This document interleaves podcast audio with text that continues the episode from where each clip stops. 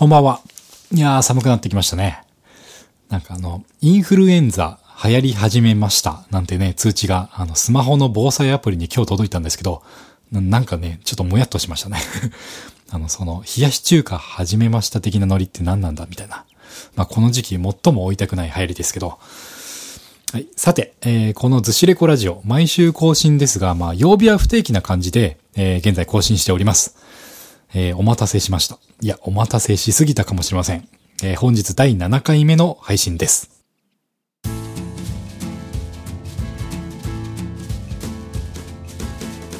改めまして、こんにちは。えー、こんばんはかもしれませんね。えー、逗子のローカルメディア、逗子レコ編集長の木島正史です。この番組、逗子レコラジオの MC も務めています。えー、逗子の暮らしに身近なワクワクをというのが逗子レコの編集コンセプトということで、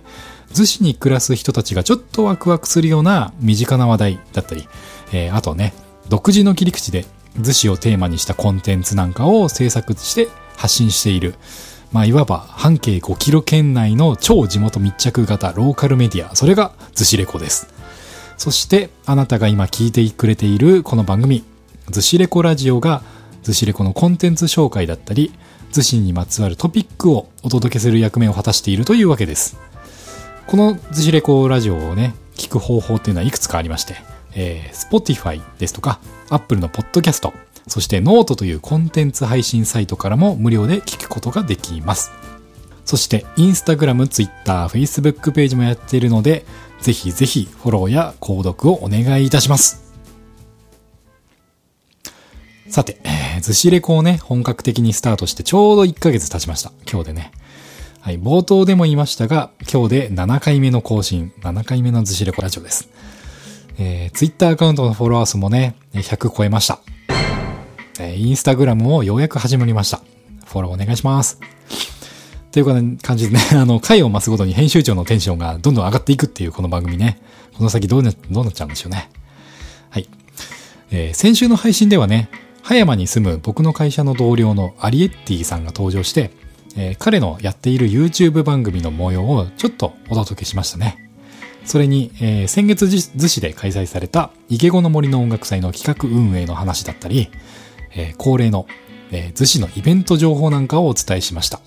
えー、今日の配信ではね、こんなメニューをご用意しています。逗子コミュニティパークの裏話。はい。通信の名物イベントになってきましたね。このイベントを通じて、えー、ちょっと僕がね、学んだローカルイベントの、なんか成功の秘訣とまでも言わないんですけど、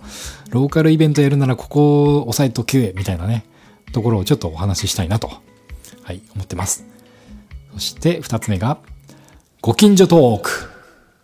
えー、今回はね、逗子の友人で映像ディレクター、えー、写真家のケンモチさんという方とおしゃべりしてきました。前回のね、アリエッティさんとの会話の時のように、副音声でちょいちょいコメントを挟んでいきたいと思ってます。そして3つ目。今週の逗子イベント情報。今日はね、えー、11月の9日土曜日、今週末ですね、に開催される逗子市商工会青年部大感謝祭についてお知らせします。という3本立てで、えー、逗子レコラジオ第7回始まります。逗子コミュニティパークの裏話。逗子コミュニティパークって何ですか？みたいな方もね、ちょっと多いかと思うので、まずはご説明ですね。えー、これはですね、逗子で15年続いている、毎年春と秋に年2回開催されている野外イベントでして、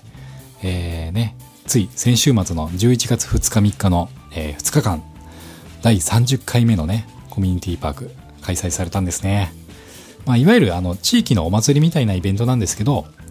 まあ、いわゆる協賛金とか助成金とかには頼らずに、毎回こう自分たちでアップデートを重ねていまして、えー、15年続いてきた中でね、運営チームの世代交代もなんかうまくいってるよね、みたいな感じで、周りから評価していただいたりとか、えー、そんな、えー、イベントです。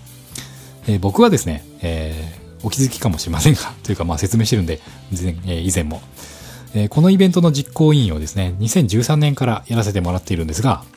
約7年間ですね、地域の有志によるこのイベントの運営っていうのを続けてきて、なんとなくこう、ローカルでイベントをやるにあたって大事なポイントみたいなのがちょっと見えてきた感じがするんですよ。なので、今日はこの逗子コミュニティパークの裏話的な部分とか、まあちょっとなんかローカルイベントのコツみたいなものを話そうかなと思います。いや、これね、話し出すと多分長くなっちゃうので、えっ、ー、と、ポイントを2つにまとめてきました。で、ちょっと思ったんですけど、あの、ローカルイベントのコツというよりも、あの、逗子コミュニティパークというイベントをやる上での心がけてることみたいな話になっちゃったんで、ちょっとなんか手前味噌なね、なんか感じなんですけど、えと、まあ、いろいろこう、ローカルイベント運営のね、共通するなんか大事なポイントみたいなのは多分あると思うので、えー、ちょっとお聞きいただければなと思います。一つ目のポイントはですね、関係者はスタッフだけじゃないっていう点ですね。はい。これ、逗子コミュニティパークの場合はですね、運営体制っていうのが、まあ、当日だけ手伝ってくれるスタッフも含めると、全体で約15名から20名ぐらいいるんですね。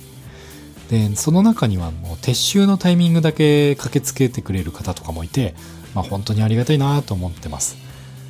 で、えー、ここで何が言いたいのかっていうと、まあ、要はイベント関係者っていうのは内部的なチームメンバーだけじゃないよってことですね。まあ、もちろんあの出店とかね、あの、飲食とかステージとかあるイベントの場合、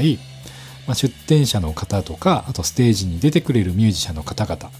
まあ、そういった形もね、関係者ではあるんですけど、どちらかというと、そういうね、方々って身内に、身内のカテゴリーに属するんじゃないかなと思うんですよ。で、それ以外にもやっぱり地域でイベントやるとなると関係者っていうのがやっぱね、こう生まれてきまして、まあ、身内ではないんだけども、例えばイベントやる上でね、椅子とかテーブルが足らないとかっていう時にこうね、貸し出してくれる、まあ CI とか、まああの他の地域のね、団体とか、まあそういった方だったりとか、まああとね、あの、イベントの会場の、え関係者ですね。で、コミュニティパークの場合は、あの神社の境内をお借りしているので、えー、亀ヶ丘八幡宮という神社ね、こちらの氏子会の方々との関係もあります。まあ、それに加えてね、こう15年も続いているイベントなんで、いわゆる OB とか OG 的な方もたくさんいらっしゃったりします。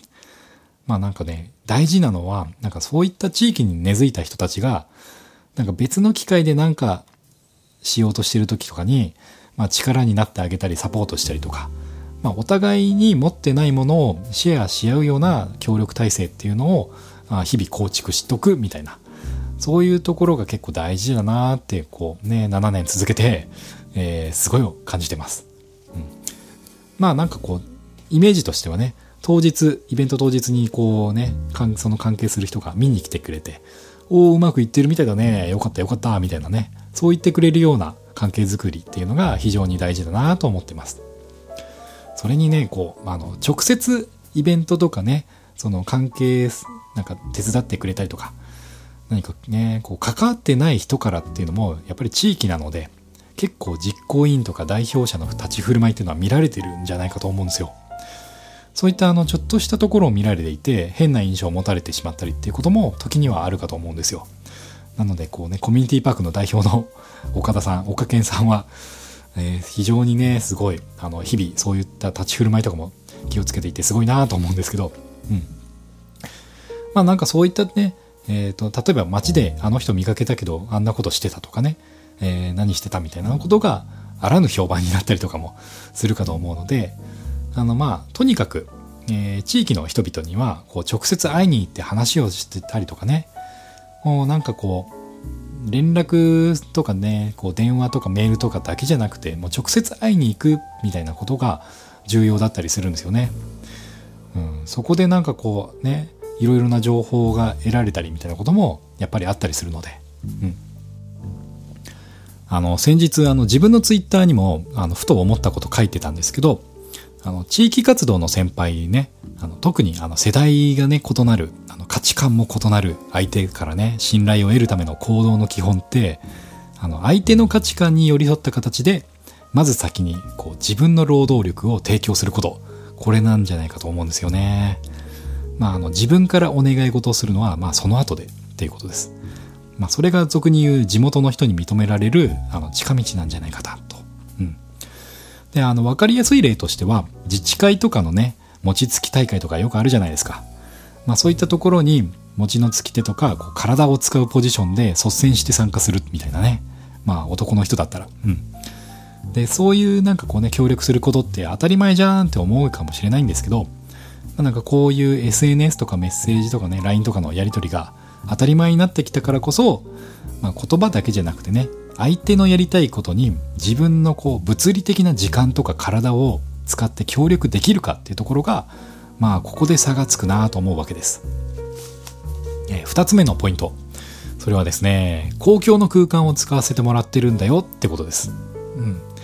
で、多くのローカルイベントとかは、えー、まあ、地域のね、公共の空間を使ってると思うんですけど、まあ当然ながら、この逗子コミュニティパークも、亀岡八幡宮というね、逗子にある神社の境内を使わせてもらってます。なのでね、こう近隣にね、住民の方が住んでたりするわけですよ。そこで気になってくるのが、こう、騒音問題ですね。なので、ライブのね、音響とかについてはかなり気をつけてます。まあ、一つ大きな工夫としては、あの、スピーカーの配置をね、ちょっと、えー、気をつけていたりします。あの、ステージの正面に、あの、左右、メインスピーカーが2発あるんですけど、そこからの音だけで、えー、全てを賄うんじゃなくて、あの会場の至るところにサブスピーカーを配置してですね、あの、方向としては神社の境内の中に向けて、いろんな方向からだ音を出していったりします。で、そういったところで、えっ、ー、と、たくさんのスピーカーで少しずついろんな場所に配置して音を出していることで、まあ、おしゃべりしながらもね、ライブとかが楽しめたりとか、まあ、あとね、こう、BGM とかもね、心地よい感じに聞こえてきていて、まあ、素敵な言い方をすればね、音に包まれているような感覚を味わえるみたいな、そういった演出を心がけていますね。うん。あとね、公共の空間といえば、まあ、会場の神社。まあね、神社って別にイベントスペースじゃないんですよ。やっぱり、あの、神社を使わせてもらってるってだけで、まあ、この亀ヶ岡八幡宮を使ったイベントっていうのはね、結構最近増えてきてるんですけど、あの、例えば、こう、神社なのでね、こう、イベントをやる上で、あの、参道ですね。鳥居から続く参道には物を置いたりしないとか、あの、蝶ズ場ってあのね、手を清める場所、あそこで洗い場として使わないとか、まあ、基本的なとこなんですけど、まあ、イベントのね、こう、わちゃわちゃした感じでやっていると、まあ、そういった、こう、基本的なところがね、守られてないみたいな、そういうところが、そういうのがね、ハプニングとして起こったりすることがあるんですよ。うん。なので、そういうところがね、起きないように、こう、目を配っておくとか、そういうのが結構大事だったりします。あとね、心がけとしては、まあ、来た時よりも美しくですね。まあ、あの、イベントって大体撤収終わると夜になるんですけど、あの、夜だと、なかなかね、会場を見渡すことができないんで、もうあの、しつこいぐらいがちょうどいいんじゃないかっていうことで、えっと、翌朝とかもね、ちゃんと会場に見回りにしてきて、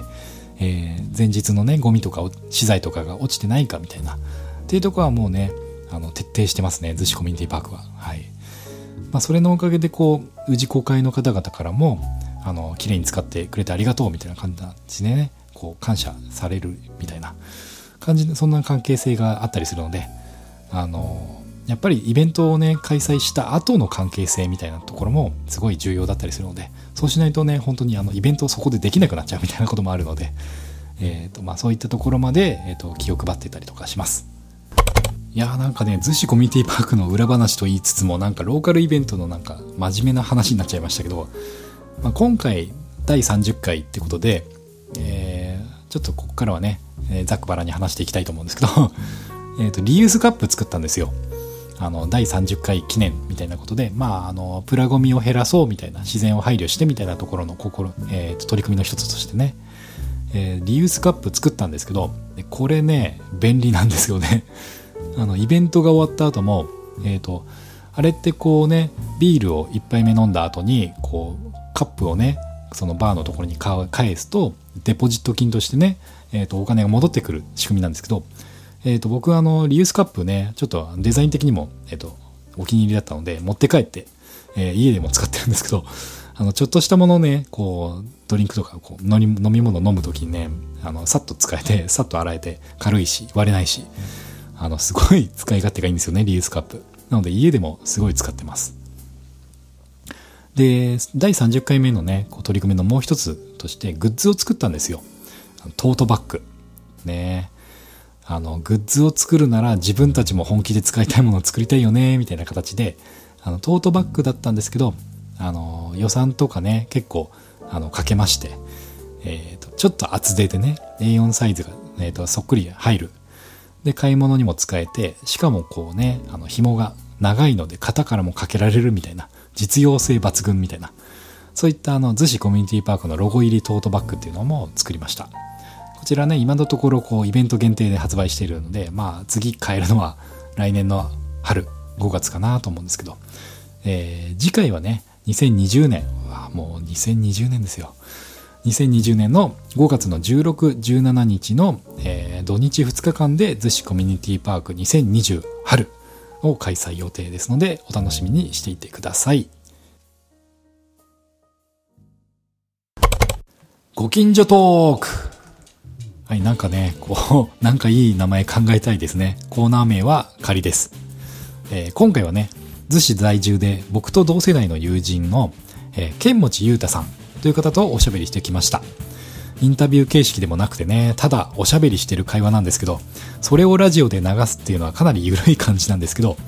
このコーナーではね、そのおしゃべりにちょいちょい副音声的なコメントを差し込んでいきたいなと思ってます。えー、収録したのはね、平日のお昼過ぎでした。えー、ちょうどお互いね、仕事のお昼休みに、鎌倉の茶ばっかというお店でお茶しながらのおしゃべりです。えー、それではどうぞお聞きください。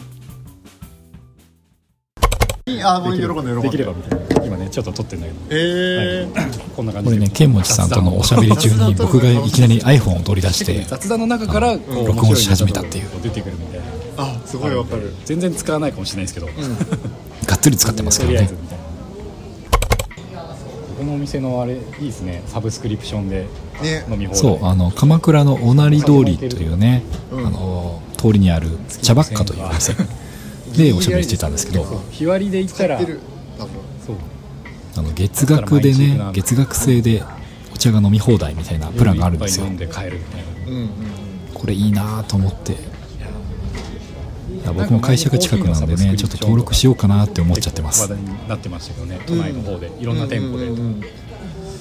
いろんな店舗で使えるサブスクだったらもっといいのなって。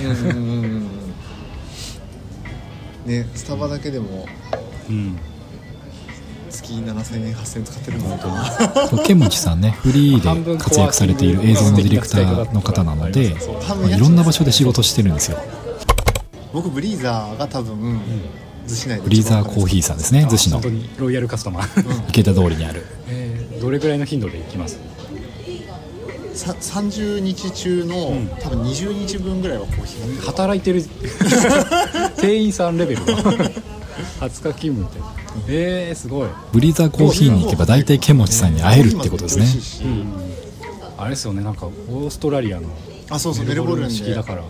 結構苦い感じというかでコーヒーだから苦いのは当たり前なんですけど僕も飲んだことあるのになんでこんなこと言ったんだろう。朝入り。も、うん。えー、朝入りなんだけど朝入りの割にはしっかりしてるかもしれない、そうそうそう。なんか酸味がすごいなと思って。うんうんうん。そうそうそう。東京で流行っている、うん、今のそのサードウェーブコーヒーの、はいはい、えーと、エチオピア系の朝入りの流れでいうと、もうちょっとしっかりしててそれの味がすごいしっかりしてて美味しい。から僕は好みで。であとは端っこで仕事してても全然あ窓際？窓際じゃない方？あ窓際で。窓際で。むしろなんか窓際座ってくれる方がなんか客入ってる感じがして嬉しいらしい。なるほど。あれですよね。あの窓に絵が描いてあるやつ。あそうそうそう。そうそう五郎さんってあのアーティストの、うんアートフェスティバル関連でなんか書いてもらったんでああそうなんですね。去年かな。去年のアートフェス。五郎さんもねこのラジオあの聞いてくださっているってことで。ありがとうございます、うん、そうそう。その五郎さんってアーティストが今その海外にいるので。でなんかあんまりこうこっちにはいないけどもこっちのフェイスブックとかよく見てるみたいな感じで、えー、こっちの情報はすごいよく知ってるみたいな、えー、何があるかみたいな。え知り合いですか？知り合いですね、えー去年アートフェスティバル結構かつ関わってたんであ。そこでのなんかメインのパンフレットも書いてもらったりとかしてた方なんで、え今年はアートフェスティバルは関わらなかったんですか？今年は全体感としては関わってないですけど池子の森と音楽祭って結局アートフェスティバルのああ一環だ。から最後を締めくくるみたいなイベントだったんでそこの池子に対してすごいやってたって感じですね。あ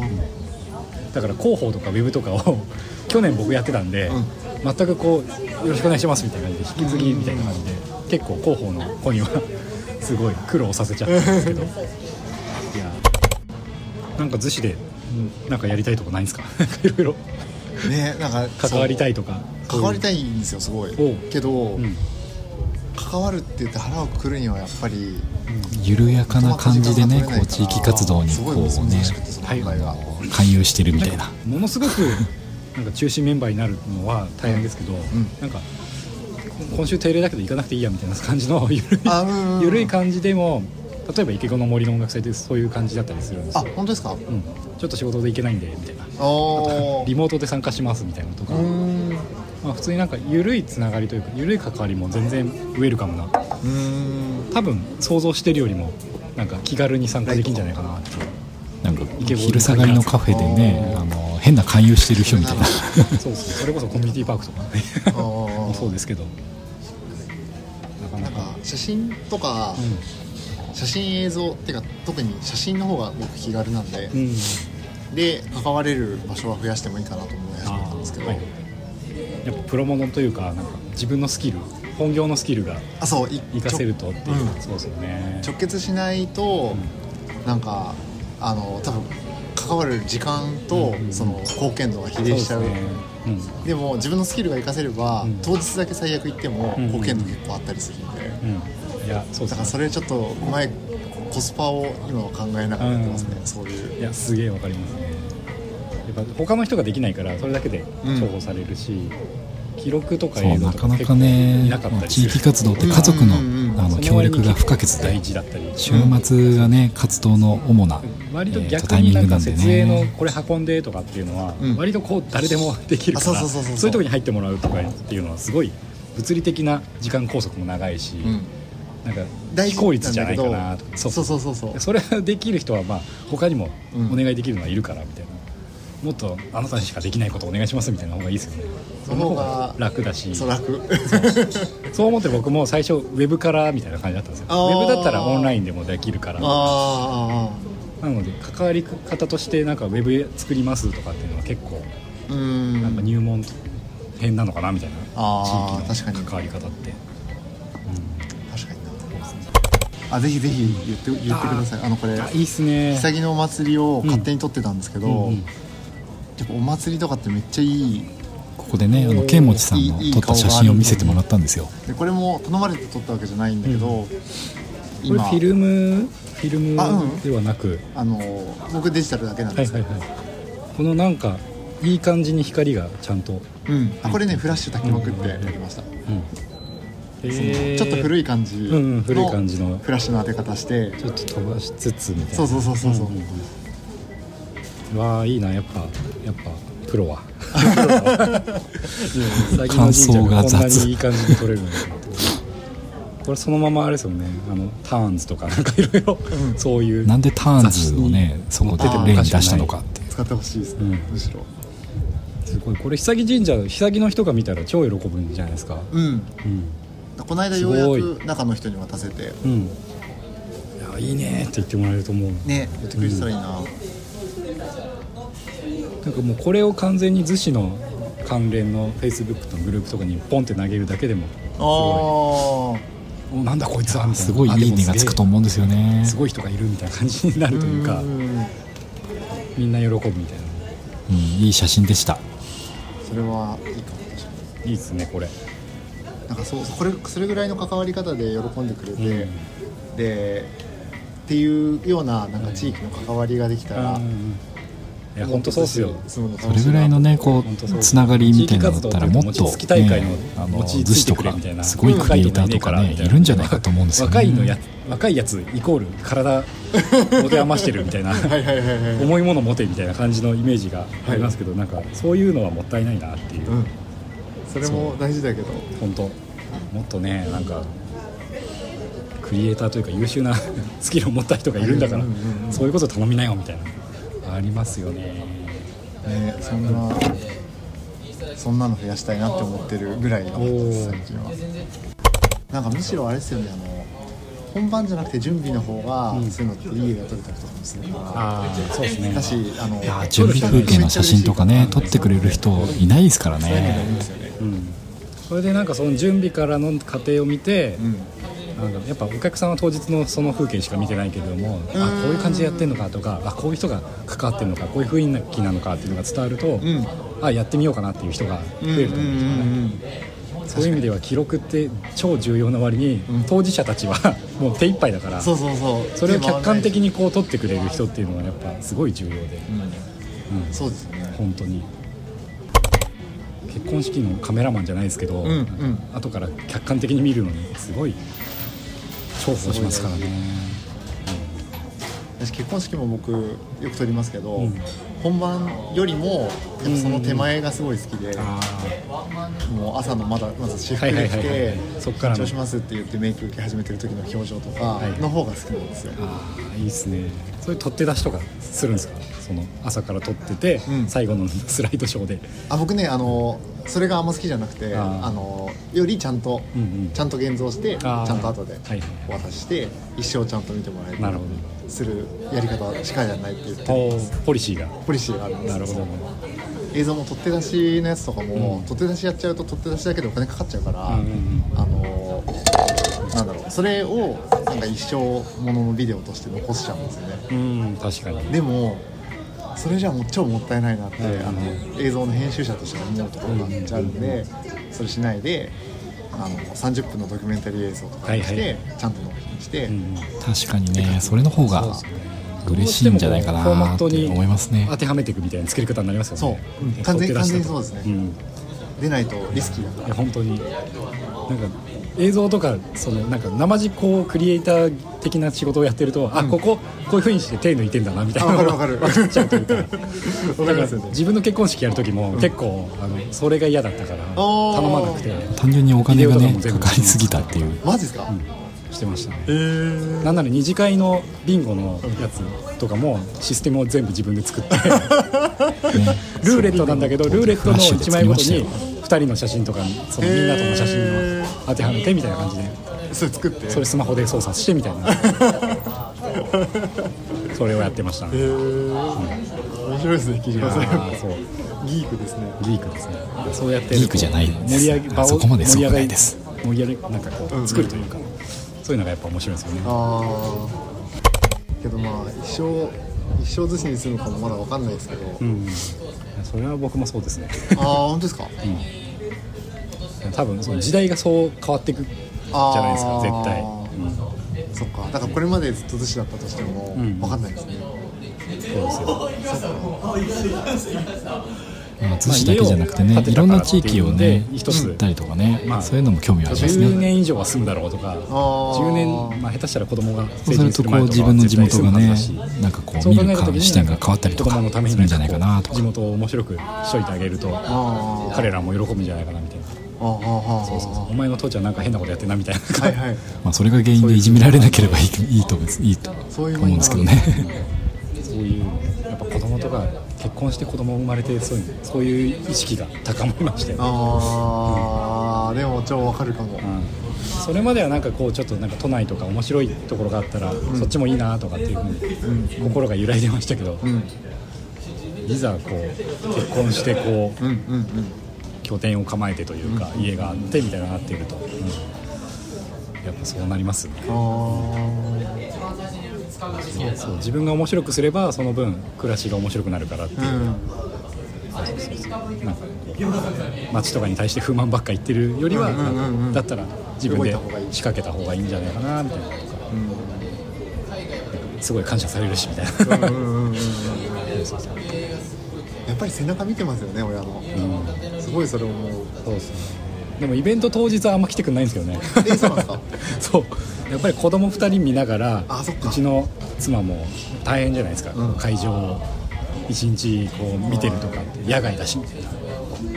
やっぱねこう大人目線では楽しいけど子あんまりね供だと飽きちゃったりするんでね。そろそろちょっと見てうん。くれないと、背中見てくれないと ちょっとケーブルの八の字巻きとかも八の字巻きとか PA も手伝ってくれよみたいな。はいはいはいはいそういうふうにまあしてい結構ねきたいんですけど、もてなすのは好きなんですけどねうちの子供2できる人とも。本当に。家としてはね英才教育だからうちの子もなんか神社でなんかいろいろ紛争してる姿を見てうん。仕事してると思ってるんですよ、半分くらい。ああそっか鎌倉のこのオフィスにあの家族参観日とかで来てたりしたんですけどそれの印象が半分と一応ねあと神社でなんかあのゲームクリエイターではあるんですけど。家とかやってるっていうのがなんか神社でいろいろやってる人っていうイメージらしいです。うちの子供から見たら。お父さんの仕事何って言ったらなんか神社でみたいな感じで。神社でなんか走り回ってるみたいな。へえみたいなことを前言ってて。へえ面白い。いや本当におしゃべりでしたねえっ、とおしゃべりに付き合ってくれたえっ、と剣持さんありがとうございましたえーこのご近所トーク、えーコーナー名はまだ仮なんですが、えー今後もこうやってね、いろんな人とおしゃべりして、えっ、と、逗子のこととか、えっ、と、お仕事のこととか、プライベートのこととか、なんかいろいろね、話していきたいなと思っております。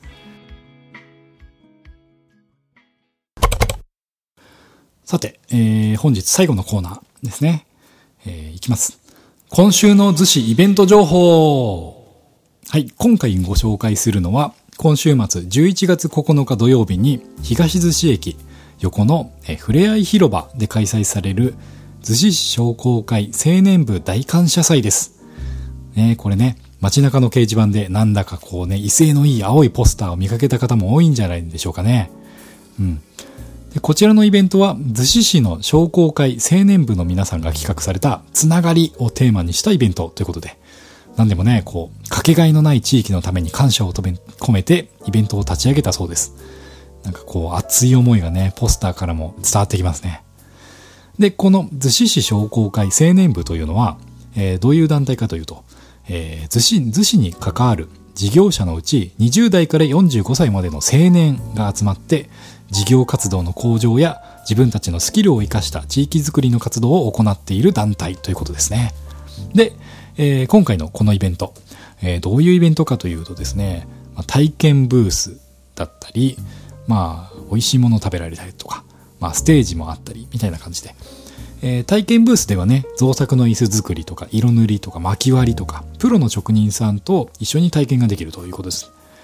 で、えー料理人が作る美味しいものを食べたりとか、飲んだりとかもできると。で、えー葉山町の商工会青年部のご協力によって、エアー遊具ふわふわ。なんかあれですね、あの、ビニールプールというか、なんかこう、ボールがある、ふわふわ跳ねられるみたいな。なんかこう、ポンポン跳ねる。なんか子供が喜ぶあれですよね。あの、なんて言うんですか わかんないんですけど、あの、ふわふわです。はい。あれも会場に登場するそうですね。はい、子供が喜びそうな感じですね。で、嬉しいプレゼントだったり、スタンプラリー抽選会もあるそうです。まあ、子供のね、子供から大人まで楽しみながら地域のプロフェッショナルたちとも出会える初開催のイベントということですね。で、あの、出店もいろいろありまして、こうね、あの山屋さん、とんぺい焼きのね、山屋さんとか、琉球居酒屋の蔵、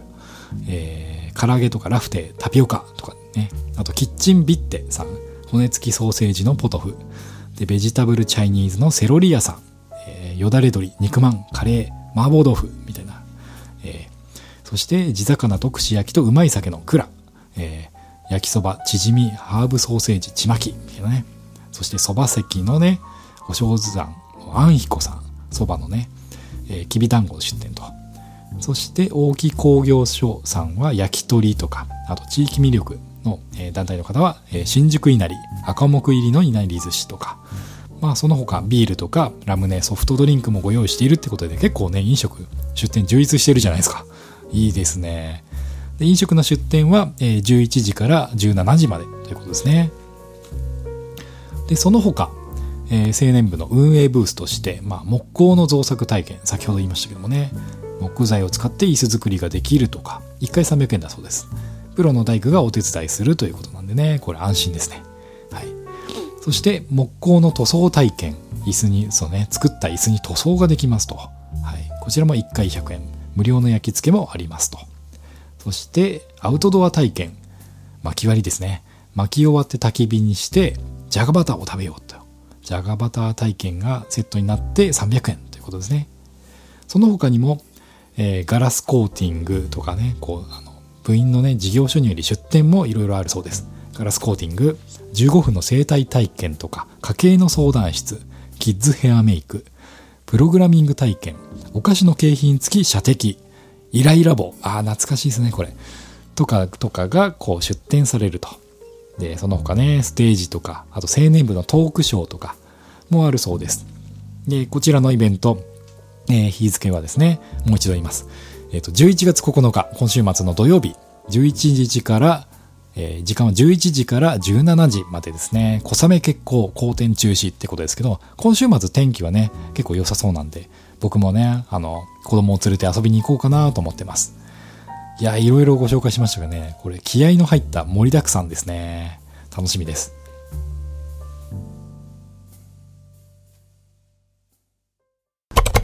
さてさて、えー、ずしレコラジオ第7回もエンディングですね。